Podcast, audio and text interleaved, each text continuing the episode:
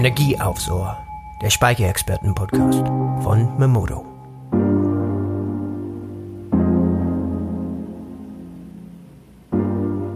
Willkommen zu einer neuen Folge des Memodo Speicherexperten Podcast. Heute gibt es wieder Energie aufs Ohr. Mein Name ist Lena Wörter und ich bin eigentlich im Auftragsmanagement bei Memodo tätig.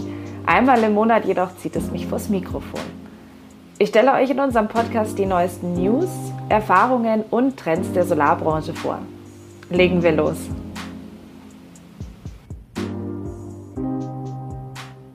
Zu Gast heute Walter Kreisel von der Firma Neum aus Österreich. Neum stellt Stromspeicher und Ladelösungen her. An meiner Seite noch dazu Josef Hackel vom Produktmanagement, hier auch bei Memodo, ein netter Kollege. Hallo Walter und Sepp, schön, dass ihr heute da seid. Hallo Lena, hallo Sepp. Hallo Lena und hallo Walter.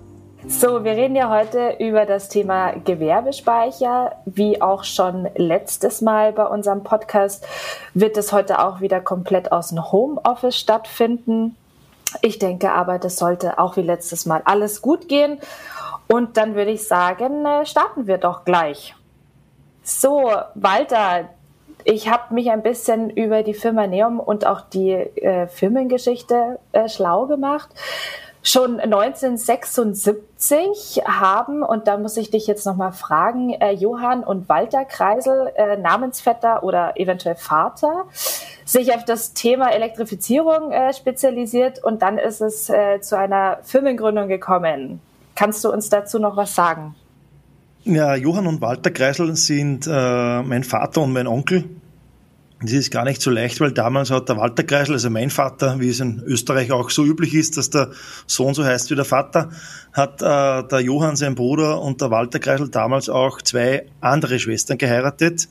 Und wir sind somit eigentlich zwei Familien, die immer wieder verwechselt werden. Aber tatsächlich haben mein Onkel und mein Vater das Unternehmen 1976 Kreisel gegründet und haben sich damals schon mit dem Thema äh, Infrastruktur und Energie beschäftigt und wo ich auch meine Lehre äh, verbringen durfte und meine ersten zehn Jahre und eigentlich vom ersten Tag weg unternehmerisch tätig sein habe dürfen und dann das Unternehmen Neum gegründet habe, korrekt.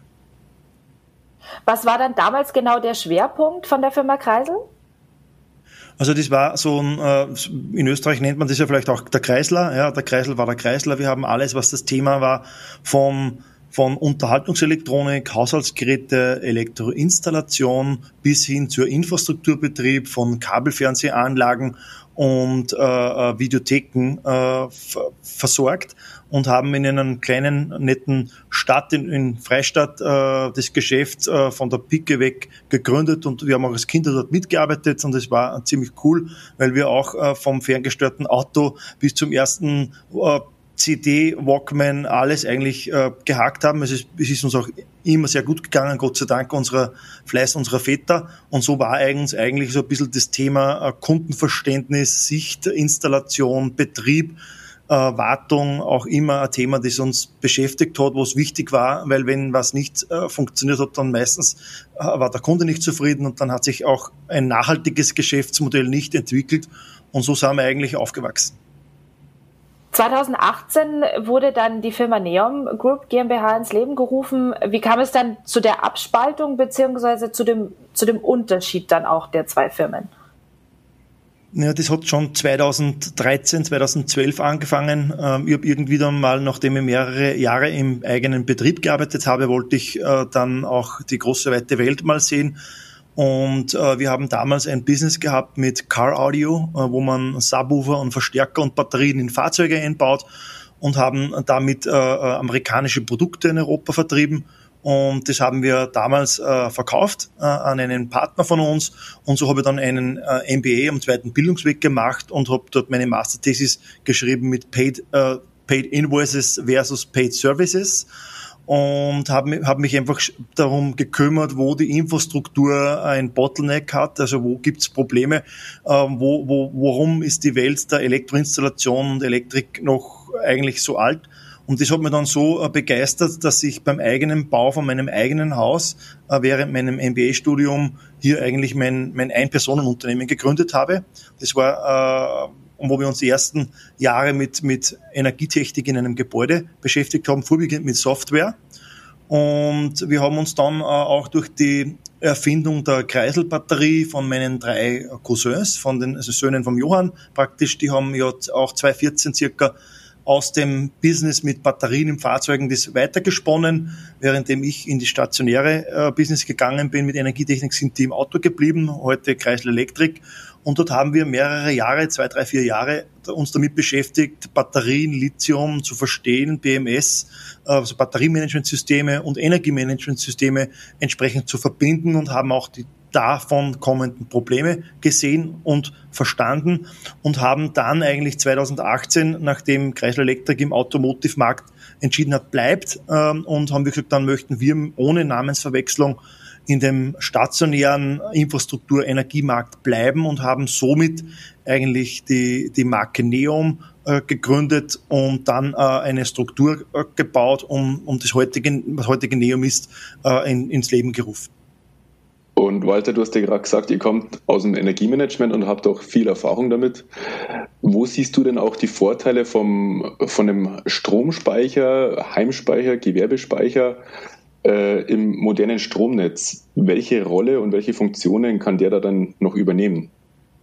Ähm, nachdem sich ja im Infrastrukturmarkt, wenn wir im, im, im Markt bleiben, was Gebäude, Büros, äh, Wohnimmobilien, Feuerwehrgebäude, Finanzämter, Regierungsgebäude, alles, was irgendwie Grund und Boden hat und äh, fest betoniert ist, braucht in Europa Energie. Wir haben vier Jahreszeiten und wir wollen ja auch weg aus der fossilen Energie. Wir wollen praktisch Kraftwerke wie Kohlekraftwerke, Gaskraftwerke oder auch Dieselgeneratoren wollen wir weg. Wir wollen ja keine, ähm, keine Schadstoffe in die Luft jagen, aber auch kein CO2 mehr emittieren, was grundsätzlich ja richtig ist und wollen hin zu erneuerbaren Energien. Und erneuerbare Energien sind unendlich. Es ist auch der Unternehmensname Neum von dem abgeleitet. Denn Neo bedeutet neu und Om ist die Kraft aus dem Universum, die Kraft aus der Schwingung und darum aus Neum. Und äh, die, die, der Strommarkt und der Strom hat an sich das Schöne, er kann die gleiche Wertschöpfung bringen wie fossile Energieträger. Allerdings ist er viel einfacher von A nach B zu senden, viel einfacher abzurechnen. Denn die Elektrifizierung und die Digitalisierung an sich ist, sage ich mal, im Jahr 2020 äh, geebnet. Nur ein kleines Putzelstück hat hier gefehlt eben, wenn Sonne äh, Strom produziert, Wind Strom produziert oder ein Wasserkraftwerk Strom produziert, sind diese drei Energieformen leider Gottes nicht äh, permanent. Das heißt, ein Kohlekraftwerk produziert sieben Tage äh, die, die Woche für, für, für 365 Tage permanente Energie was aber äh, erneuerbare Kraftwerke nicht tun und somit eigentlich unser Stromnetz äh, dadurch gefährdet ist, aber auch die letzte Konsequenz dann die Gebäude ebenfalls äh, keinen Beitrag dazu leisten können, dieses Stromnetz entsprechend zu stabilisieren oder auch bei Stromausfall oder zentralen Stromausfall für Stromnetz für Strom zu sorgen. Und genau darum äh, ist der Stromspeicher Meinung, Meinung nach ein so äh, äh, komplexes, aber sehr interessantes Produkt, denn ich speichere unglaublich viel elektrische Energie, kann sie zuerst für mich nutzen, für meine Infrastruktur, also für mein Haus oder für mein Wohnobjekt oder für mein Einkaufszentrum und kann sie aber dann die restliche Energie auch noch für das Netz nutzen. Und wir sehen das Netz eigentlich nicht als Stromräuber. Ja, viele sagen ja, ich will autark werden, ich will autonom werden, ich will nicht mehr mit dem Netz, die haben, äh, sondern ich glaube, das Netz ist so etwas wie ein Anschluss zum Markt, wo ich eigentlich wahrscheinlich nicht nur Energie bekomme, sondern auch Geldflüsse ähm, lukrieren kann. Und ich glaube, das ist das Spannende an einem Stromspeicher, dass sich äh, in einem in Europa, in einem sehr guten vernetzten Europa mit Stromleitungen und Internetleitungen nicht nur meine eigenen Bedürfnisse decken kann, sondern auch damit Einnahmen Dritter generieren kann. Und das ist das, was uns, wir kommen, glaube ich, in dem Talk noch mehr dazu. Äh, das Spannende ist an, an diesem Thema, an diesen Investitionsgütern, wenn ich so sagen darf, ähm, äh, die sich ja auch rechnen in letzter Konsequenz. Mhm. Das, das heißt, der Stromspeicher muss im Prinzip in den Regelmarkt mit integriert werden, um die volle, das volle Potenzial, was du gerade beschrieben hast, auch mit auszuschöpfen. Ähm, also wir, wir äh, ja, also ich sage jetzt einmal, der Regelenergiemarkt, das ist eine, eine Quelle, wo ich sage, wenn ich mit meinen Speicher oder vielen Speichern ja, äh, mhm. einen, einen, einen Netzstabilisierungsdienst verrichte, dann möchte ich dafür Geld kriegen. Und wenn dieser Markt grundsätzlich für alle auch zugänglich ist, ja, ähm, der, äh, dann, dann kann jemand, der praktisch in seinem Konvolut Speicherkapazität anbietet, dafür Geldströme äh, äh, locker machen. Ja. Also man nennt sowas auch ein virtuelles Kraftwerk. Ähm, das ist dann so, das ist der netzdienliche, die netzdienliche Einnahmequelle. Aber ich glaube, zuvor ähm, ähm, werden wir noch über diese felddienlichen Einnahmequellen sprechen, nämlich äh, äh die wahrscheinlich wesentlich äh, in, in, der kurzfristigen bis mittelfristigen Perspektive äh, die eigentlichen ähm, Geld, äh, Amortisierungs- und äh, äh, Return of Invest ähm, auf, auf Flüsse locker machen und der Rest ist eigentlich wie vielleicht nicht mal Zukunft, sondern, sondern das ist dann, wo ich sage, ich habe Reservekapazität und ich möchte die entsprechend wenn anderen anbieten, weil ich sie selbst nicht brauche. Walter, jetzt noch mal kurz äh, zum Unterschied. Wir sprechen ja über, eben über Gewerbespeicher. Wo siehst du den Unterschied zwischen einem Heimspeicher und einem Gewerbespeicher und wo wären jetzt zum Beispiel auch konkrete Anwendungsfälle von einem Gewerbespeicher in Industrie zum Beispiel? Also der, der Heimspeicher, äh, der Heimstromspeicher ist folgender Speicher. Man kann sich das vorstellen, so wie der Heimwarmwasserspeicher, nur dass ich halt im Heimstromspeicher elektrische Energie speichern kann. Und diese elektrische Energie, äh, die ich am Tag mit meiner Photovoltaikanlage produziere, kann ich in dieser Batterie sehr effizient mit über 95% Wirkungsgrad auch speichern, damit ich am Abend praktisch meinen Strom wieder verbrauchen kann oder dort auch mein Elektroauto aufladen kann oder meine Wärmepumpe entsprechend äh, für warmes Wasser zum Heizen oder Duschen produzieren kann. Der Vorteil von so einem Stromspeicher ist eben, dass ich, wenn ich Strom vom Tag in die Nacht verlagere, nicht am, am, am, in der Nacht auch keine Netzkosten, EEG-Umlagen oder Steuern bezahle, weil es mein Strom von meinem Dach ist, den ich einfach später verbrauche. Das ist der Riesenvorteil vom Heimspeicher. Beim Gewerbespeicher ist das Ganze im Prinzip sehr ähnlich. Ich produziere auf einer viel größeren Dachfläche viel mehr Strom, brauche dadurch einen wesentlich größeren Stromspeicher und kann nicht nur meinen eigenen Stromanteil erhöhen, und dort Kosten sparen, sondern ich kann dort zusätzlich noch Lastspitzen reduzieren. Eine Lastspitze kann man sich so vorstellen, wenn ein Betrieb eine Produktionsmaschine hat und die Produktionsmaschine alle zehn Minuten für eine Minute meinen Stromanschluss äh, an die Grenze bringt und dreimal so viel verbraucht, wie ich sonst brauche, dann bezahle ich für diese Lastspitze, so wie jemand fürs Internet für die Geschwindigkeit bezahlt, extra Kosten. Und diese Extrakosten der Lastspitze, wenn ich reduzieren kann, habe ich damit unmittelbare Einnahmen oder Ersparnisse bei meiner Stromrechnung. Und hier kommt ein weiterer toller Punkt dazu, wenn ich meine Stromspitzen reduziere als Gewerbetreibender oder produzierendes Betrieb oder Industriebetrieb, dann bekomme ich auch die Kilowattstunde an Energie günstiger. Das hat, das hat dann zwei Auswirkungen. Ist nämlich die Lastspitze, die ich reduziere, bezahle ich am, am Spitzenpreis zum Energieversorger und die Energie, die ich dann äh, in einem schmaleren Lastband brauche, wird auch noch günstiger. Das heißt, ich spare mir, ich, ich produziere selbst Energie, spare mir dort Netzkosten und Steuern und kann durch die Spitzen äh, Kosten reduzieren und on top noch einmal die Kilowattstunden vom Netz reduzieren.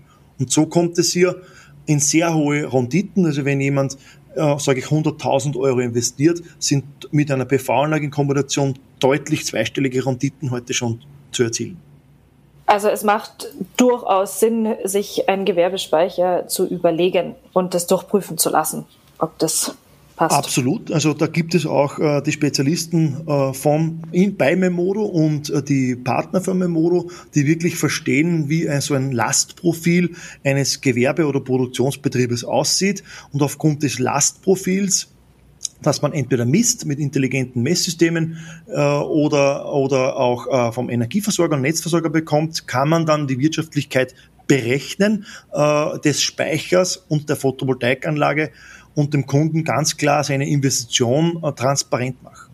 Da ist aber noch, äh, Lena, äh, ganz ein cooler anderer Aspekt dabei. Denn ähm, man, man weiß ja nie, wenn ich ein, ein Produktionsgebäude äh, baue, dann baue ich ja einen Netzanschluss, ich schließe mich an, ich baue ein Gebäude. Und wie man es jetzt auch in Corona gesehen hat, muss man die Produktion unter Umständen mal hochfahren oder runterfahren.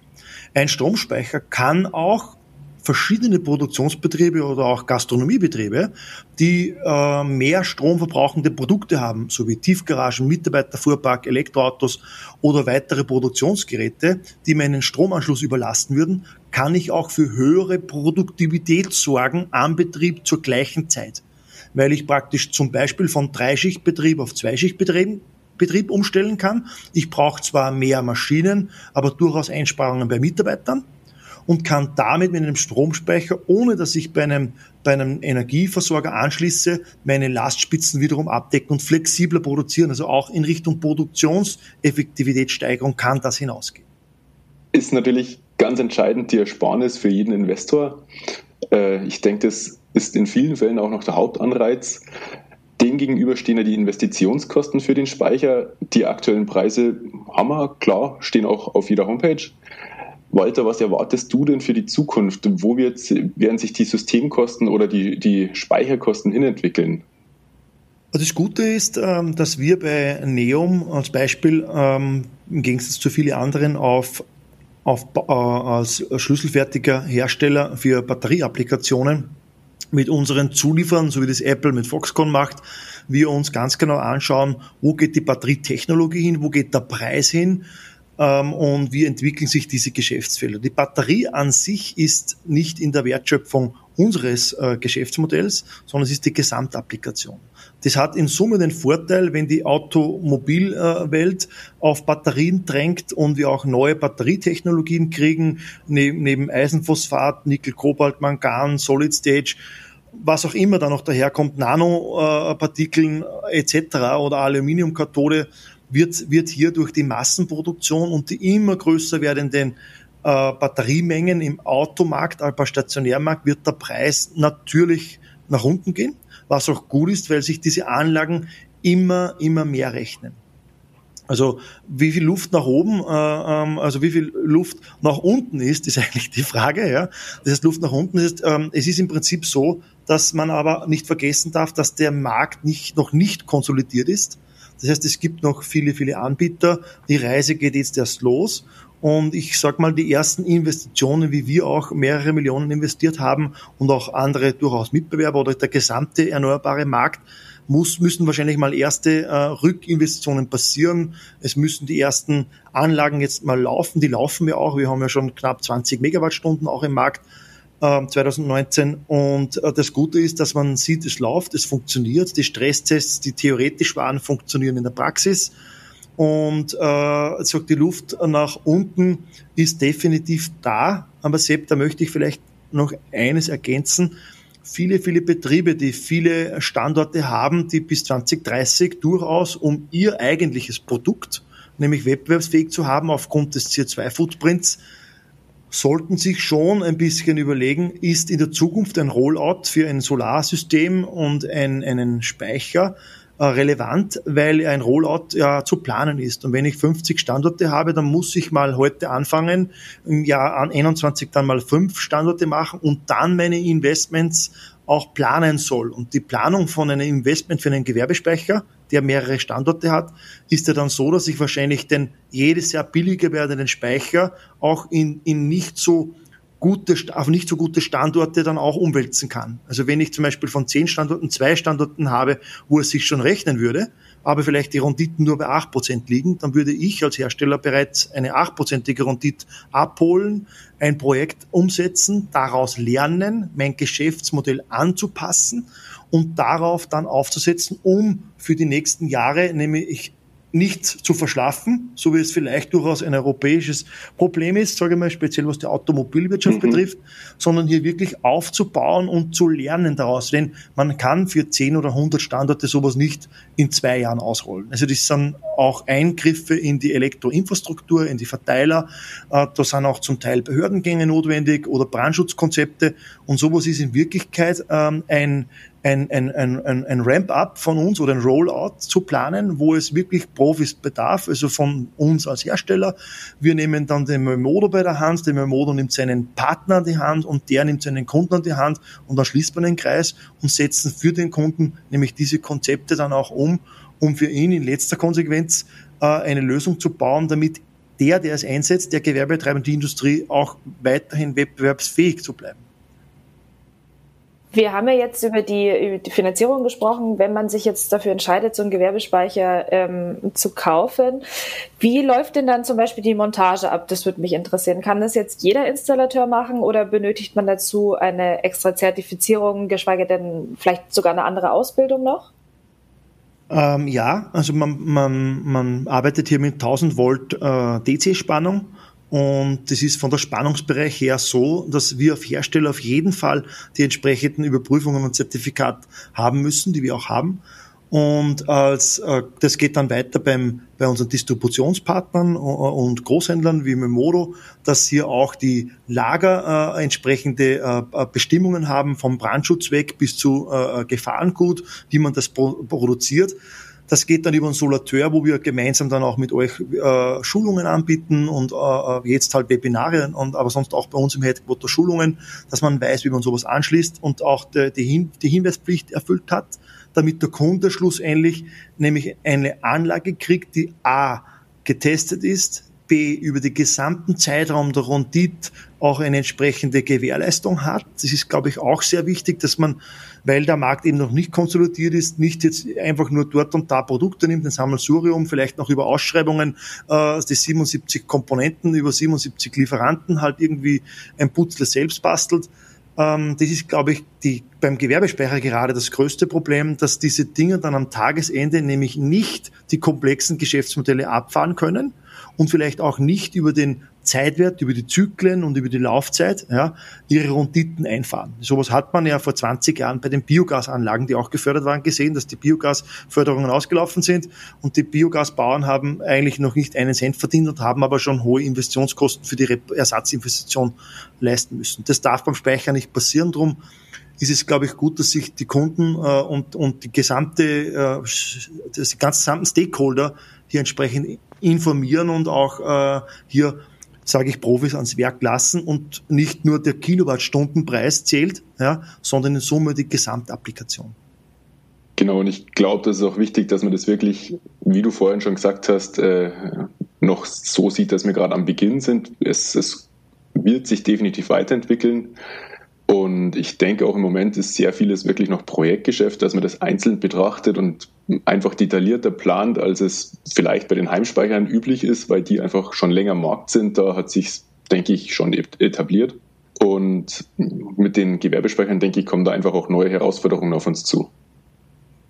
Ja, ja, richtig, korrekt, äh, Sepp. Die Herausforderungen sind nämlich eben ähm, bei Eigentümern geführten, also ein Privathaus ist immer Eigentümer geführt, der sagt, okay, auch wenn sich das Ding in 20 Jahren nur, äh, nur abbezahlt hat, aber noch nicht Einnahmen generiert hat, dann ist der meistens schon happy, weil bei Stromausfall er unter Umständen schon im Licht sitzt und seine Gefriertruhe nicht äh, aufgeht und der Kühlschrank des Bier kalt ist.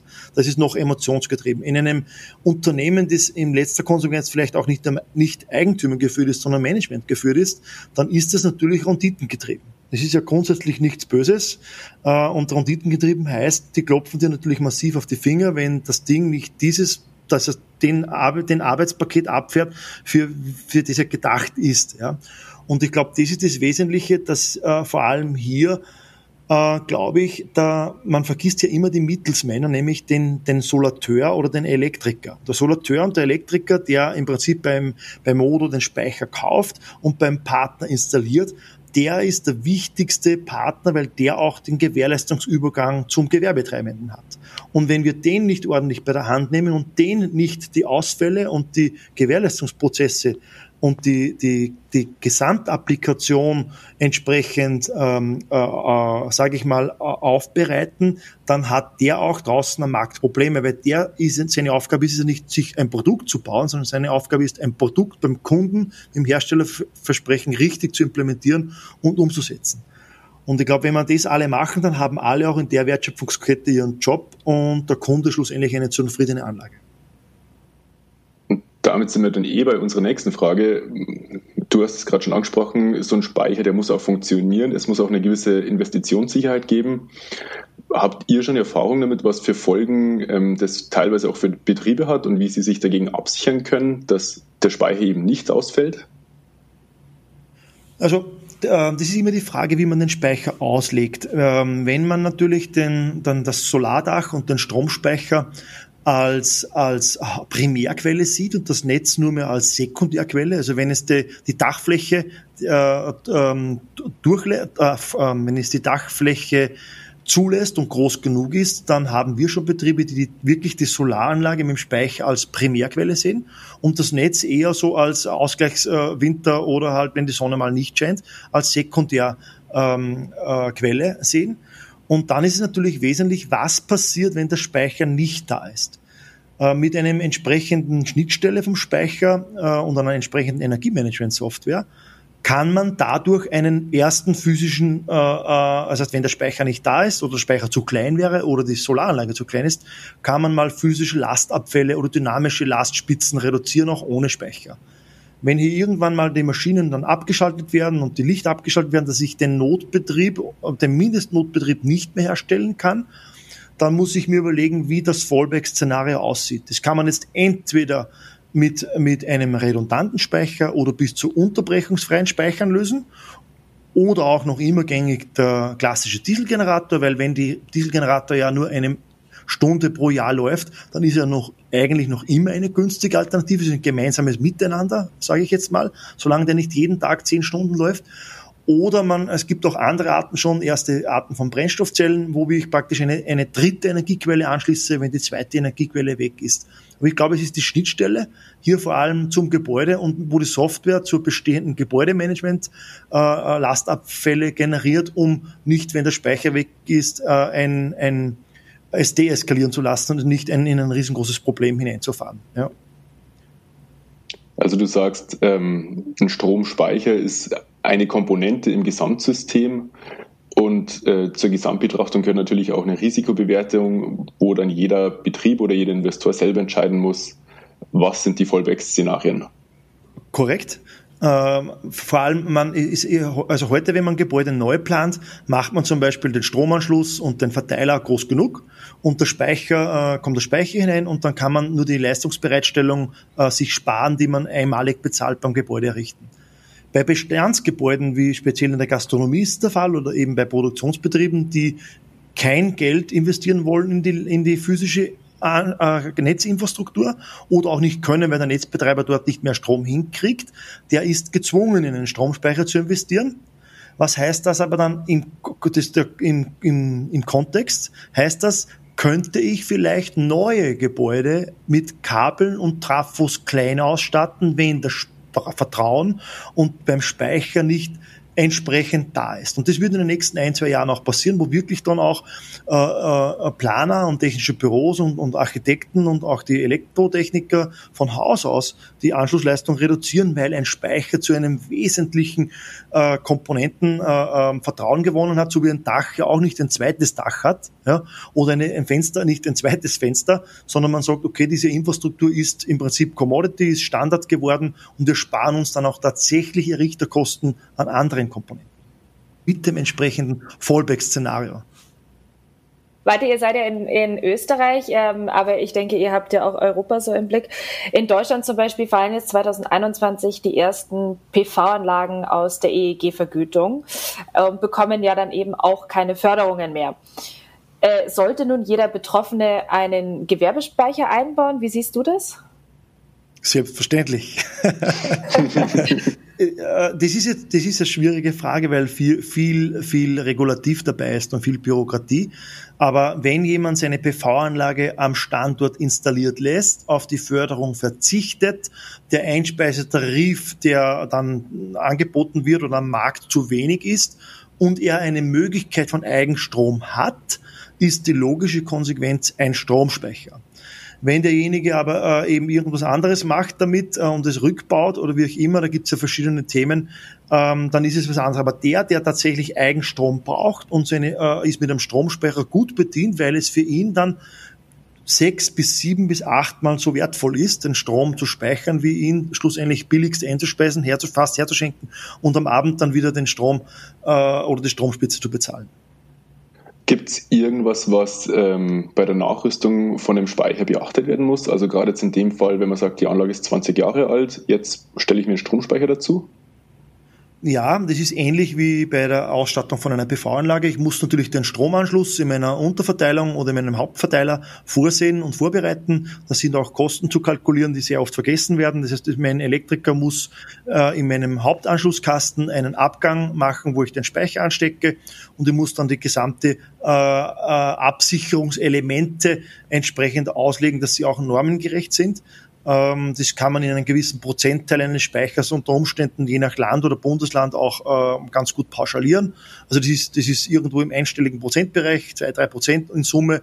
Äh, also das ist verdeutend wenig, aber es ist ein Eingriff in die bestehende Infrastruktur, der meistens sehr einfach äh, zu lösen ist, sofern der Elektriker oder der, der Installateur halt die Erfahrung hat. Komplexer wird es ein bisschen mit dem Thema Brandschutz äh, das Thema Brandschutz ist nämlich länderabhängig, nicht nur in Österreich, sondern auch in Deutschland. Und beim Brandschutz muss man dann schon bedenken, wo wird ein Loch gemacht, muss das geschottet werden. Äh, und auch auf diese Themen weisen zum Beispiel wir unsere äh, Partner darauf hin, damit auch das nicht, weil diese Kosten sind dann vielleicht sogar Räume oder Außenaufstellungen etc. Ähm, anzudenken, das dann schon auch sehr wichtig ist. Weiter, bevor wir jetzt nochmal dann auf die Zukunft des Speichermarktes kommen, äh, drei schnelle Fragen. Ähm, es ist so ein kleines Spiel bei uns beim Memodo Podcast. Ich stelle dir drei schnelle Fragen. Ähm, die hast du natürlich im Vorhinein nicht bekommen. Wir wollen ja auch ehrliche Antworten. Äh, drei schnelle Fragen, drei schnelle Antworten ist äh, meistens ganz lustig und ich würde jetzt auch gleich starten. Ja? Bitte darum. So, erste Frage. Welche Person inspiriert dich am meisten? Mein Vater. Tolle Antwort. Wieso? Naja, er hat mich, ich war, glaube ich, elf Jahre alt und er hat mich mitgenommen zum Kabelfernsehanschlussgraben im Kaltenberg. In ganz kleinen, wir haben 112 Anschlüsse gehabt und haben den 113. gemacht und wir sind tatsächlich mit Schaufel und Hacke hingefahren und haben dann zweieinhalb Tage 80 Zentimeter tief gegraben und wer Müllviertel weiß, mit Granit ist das gar nicht so lustig und haben dann den Kunden äh, seinen Kabelfernsehanschluss äh, ver, äh, verkauft und er war happy Oh, und das war ziemlich äh, äh, tricky, weil ähm, wüsste ich heute meine Kinder da mitnehmen, wüsste ich nicht, ob sie mitfahren. Ich glaube schon, aber es wäre zumindest wahrscheinlich nicht so äh, eine spannende Alternative heute wie damals. Ich glaube, für Papa macht man da doch sehr viel. Zweite Frage. Was fährst du? Elektroauto oder Verbrenner? Äh, wir haben damals mit dem Dieselskandal äh, alle Fahrzeuge, die möglich waren, erstens von der einen Marke, die das angetriggert hat, ähm, äh, haben uns von der Marke getrennt. Und das Zweite ist auch, wir haben alle Fahrzeuge umgestellt und wir haben in unserer Flotte äh, Konas, Leafs und äh, ich selber, äh, da habe mir äh, einen Tesla geleistet. Toll. Tesla ist toll. Hätte ich auch sehr gerne. ich habe schon 180.000 Kilometer oben und bin sehr stolz drauf. Ah, Nicht schlecht. Super. So, und dritte und letzte schnelle Frage. Ähm, wie relaxst du am Abend oder am Wochenende nach dem Job? Buh, ähm, also ich habe das Glück, ähm, schon mehrere Jahre nicht mehr arbeiten zu müssen. Also für mich ist äh, das geistig, was auch wir hier machen und mit meinen Kollegen oder am Unternehmen zu arbeiten und im Unternehmen zu arbeiten, mein absoluter Wunschtraum und mein Hobby. Meine Frau akzeptiert es, meinen Kindern macht's Spaß. Äh, wir verändern die Welt. Also ich, ich habe mir noch nie Gedanken gemacht, wie ich entspannen oder relaxen muss. Im Gegenteil, äh, es ist für mich wie, wie Sport. Äh, es ist, wir, wir haben Meilensteine, wir haben Ziele, wir erreichen es. Also mich befruchten ähm, meine, meine äh, ähm, Mitarbeiter, meine Kollegen, meine Kunden. Ähm, also es ist spannend, hier mitzuarbeiten, ganz ehrlich. Ähm, ich, ich, ich schaue mir vielleicht einmal im Monat äh, an, an, an Film an, ob das auf Netflix oder auf Apple TV ist. Ja, da komme ich schon ein bisschen runter. Und ich mache schon ein bisschen Sport, also Laufen und Mountainbiken tue ich. Ähm, das mache ich für mich alleine. Aber ganz ehrlich, auch da beim Laufen und Mountainbiken denke ich immer an die Themen, die mich interessieren und äh, ich habe genau das gefunden, was ich immer machen wollte und ähm, kann mir auch nicht vorstellen, das irgendwie zu verändern. Also bist du mit Herzblut dabei? Mittendrin. Toll. Gut, ähm, jetzt würde ich sagen, ja, wir kommen jetzt nochmal zum letzten Teil. Äh, über die Zukunft des äh, Speichermarktes wollten wir auch nochmal mit dir reden. Wo denkst du, muss sich der Speichermarkt noch hinentwickeln äh, oder wo siehst du auch neue Geschäftsmodelle im Hinblick auf die Energiewende? Also die Energiewende haben wir eingängig ja schon gehört. Die Energiewende ist eigentlich hat den Vorteil, ähm, bei ökologischen Benefits auch wirtschaftliche, also ökonomische Benefits herauszuziehen. Der Markt an sich ist leider noch sehr unsexy. Also äh, das hat auch Tesla so mitbekommen. Die Autos sind zwar toll, aber irgendwie alles, was dann beim Gebäude angeschlossen wird, ist halt irgendwie aktuell noch nicht sexy. Und wir alle, also die Memodos und die Neoms äh, der Welt, äh, können nur ein Teil davon sein. Den großen Teil, glaube ich, haben ähm, die Energieversorger, die Netzversorger, die Telekom-Companies, die IT-Companies, die Banken, die Immobilienentwickler, die Hotelbetreiber, die ähm, sind eigentlich die, die schon langsam verstehen, ihr Geschäftsmodell auf Basis von erneuerbaren Energien aufzubauen. Und ich glaube, es wird ganz spannend, äh, die, die, das Rennen um den Kunden. Ich sage jetzt mal ganz bewusst, wer steckt die Hand wie tief in die Brieftasche des jeden Einzelnen. Auch ich bin äh, ein Konsument. Ja. Und ich glaube, speziell in Corona haben wir gesehen, dass Konsumenten sehr schnell umdenken können und vielleicht nicht alle, aber, aber sie können umdenken. Und die Frage ist nur, was wird hier passieren? Welche Geschäftsmodelle werden Energie an sich komplett verschwinden lassen. Das heißt, die, die Kilowattstunde, über die wir heute diskutieren, ist mittel- bis langfristig kein Produkt mehr, auch keine Dienstleistung. Das heißt, ähm, Soft, ähm, ähm, ähm, Energie ist ein Teil einer Dienstleistung und zwar ist es Wärme, ist es Fahren von A nach B, also Transport von Gütern oder Personen oder Hotelzimmer ähm, etc. Ja. Und das ist, glaube ich, das äh, Spannende, wo die Zukunft hingeht, dass ähm, das betrifft auch durchaus unser Unternehmen. Wir sind, wir, wir sind nicht so der Uber in der Branche, sondern wir sind der MyTaxi, denn wir helfen alle anderen, dieses Modell mitzubauen, weil ich glaube, die Energiewende ist ein großes gemeinsames Ding und wir profitieren alle, wenn es günstiger, transparenter, sauberer, verfügbarer wird.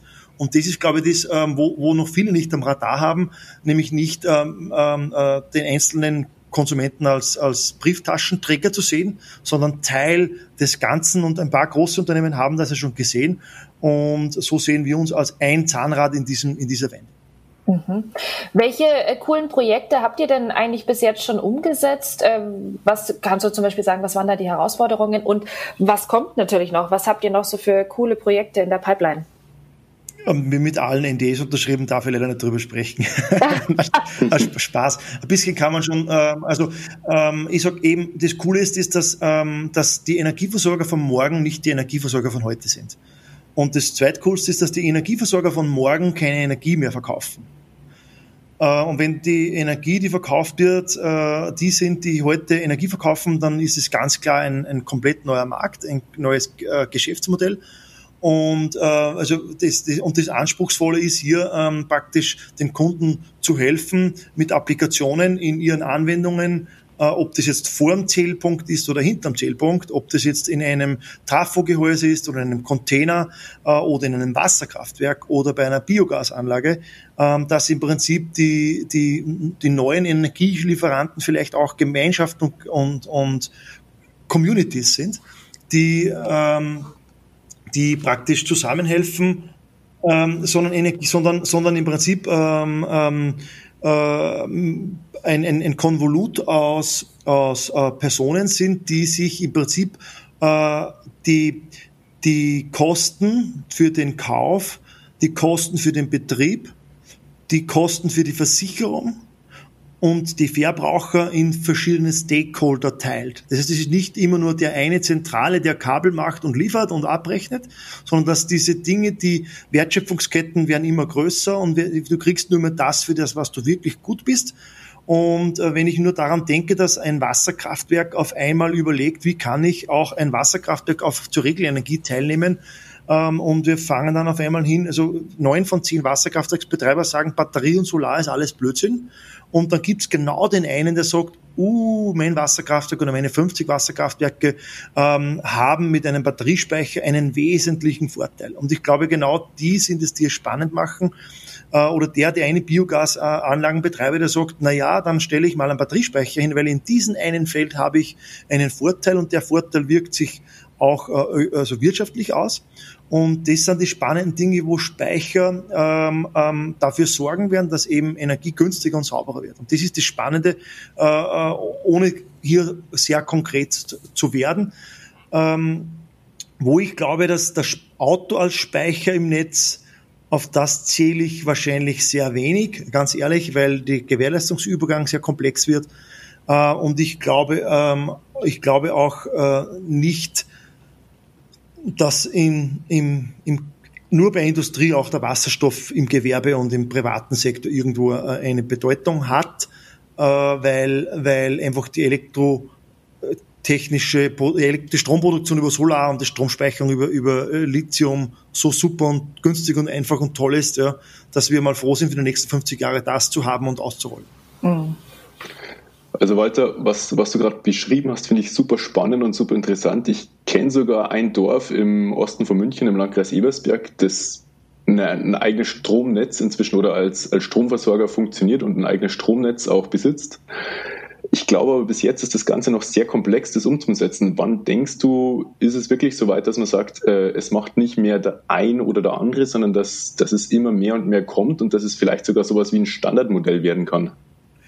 Ähm, ich, das wird wahrscheinlich ganz sicher Standard. Ja, ob das jetzt ähm, ähm, das Datenbankgetriebene, äh, so, also dort, dort hängt oder hakt eigentlich an dem Testen der Geschäftsmodelle und an dem Implementieren der digitalen Prozesse.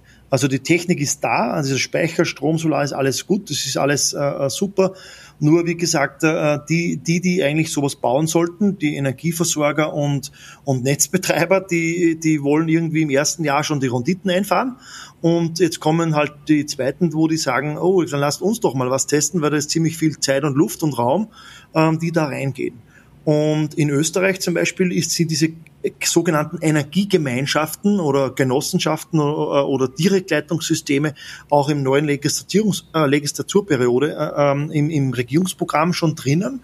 Ähm, und ich glaube, dass hier auch, wir haben ja in Österreich jetzt eine türkis in Klammer schwarz äh, grüne Regierung und ich glaube, ähm, dass wir hier genau die richtigen Aspekte auch kriegen, um sowas, sage ich mal, in drei bis fünf Jahren umzusetzen. Und wir sind an manchen mhm. Sandboxes auch mit dabei. Wir haben einen ganz tollen WKO-Präsident, der früher für äh, Startups Innovation zuständig war, der Harald Mara. Zum Beispiel, äh, danke Harald, ich kenne ihn übrigens auch gut, ähm, in diesem Fall für Österreich. Wir, diese Sandboxes sind auch Themen, wo wir wirklich ein offenes Ohr finden und mit Kunden und Partnern und dem, dem, den Forschungsinstituten wie IT oder, oder anderen äh, Fachhochschulen äh, hier auch wirklich in den Sandboxen arbeiten können, um daraus ähm, diese Modelle zu generieren. Denn ich glaube, das ist wichtig, weil es Vertrauen braucht. Und sehr, sehr, sehr selten sind hier witzigerweise Energieversorger und Netzdienstleister dabei, weil die halt ja. noch irgendwie im Vollen sitzen. Ja. ja. Hoffen wir bloß, dass, dass das in Deutschland auch kommt und dass die Weichen gestellt werden. Ja, ähm, Freitag auf die Straße gehen. Ja. Das stimmt. Danke, Walter. Jetzt sind wir auch schon wieder am Ende unseres Podcasts angelangt. Äh, danke für deine Zeit, die tollen Antworten. Danke, Sepp, äh, an meinen Kollegen, der mich heute tatkräftig unterstützt hat. Und natürlich danke an alle, die zugehört haben. Schaltet wieder ein. Auch nächsten Monat gibt es wieder eine neue Podcast-Folge voller Energie und spannenden Branchen-Insights. Bis dahin, Servus und auf Wiedersehen. Auch von mir ein Servus. Danke. Führt euch aus Österreich. Äh, danke an den Kell von der Technik im Hintergrund und danke Lena und danke Sepp. Macht Spaß mit euch und äh, bis bald. Tschüss. Servus.